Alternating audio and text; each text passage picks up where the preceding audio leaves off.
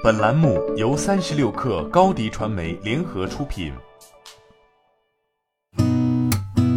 八点一刻，听互联网圈的新鲜事儿。今天是二零二一年八月四号，星期三。您好，我是金盛。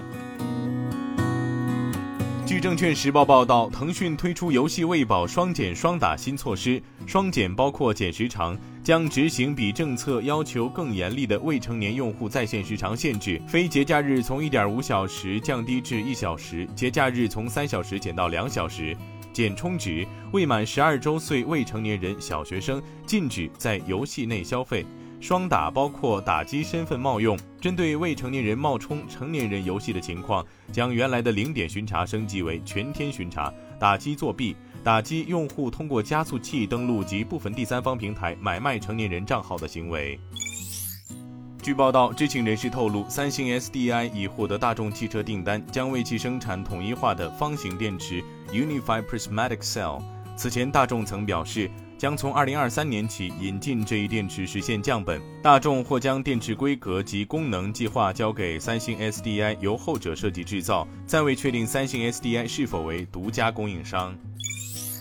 据央视新闻报道，此次中央网信办、国家广播电视总局等部门深入清理涉粉丝群体违法违规和不良信息，目前已累计清理负面有害信息十五万余条，处置违规账号四千余个。关闭问题群组一千三百余个，但这并非全部。下一步还将通过加强网上涉明星信息规范、强化账号管理、完善网络黑产打击机制，进一步压实网络综艺节目制作和播出机构主体责任等方式，为长效整治和规范粉丝文化打下坚实基础。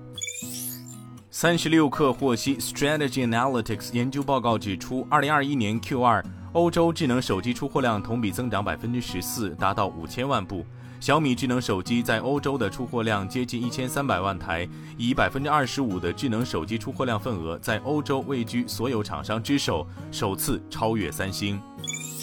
国家邮政局消息，邮政行业业务总量和业务收入上半年分别完成六千四百二十四点七亿元和六千一百四十三点九亿元。分别增长百分之三十四点四和百分之二十二点二，比上年同期提高十个百分点以上。其中，快递业务量和收入完成四百九十三点九亿件和四千八百四十二点一亿元，同比分别增长百分之四十五点八和百分之二十六点六，增速均为上年同期的两倍以上。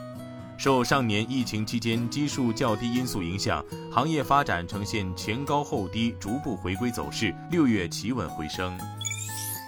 据路透消息，知情人士称，瑞典爱立信在中国电信和中国联通的 5G 联合项目合约中获得百分之三的份额。根据中国公司公布的招标文件，原本寄望夺走爱立信在中国市场份额的诺基亚出局，没有任何斩获。诺基亚表示已得知招标结果，我们尊重客户的决定，并且仍然致力于在未来继续支持中国电信和中国联通的业务。该文件并未披露得标百分比细节，外界预计华为、中兴通讯已中标一大部分的合约，国有企业大唐紧接其后。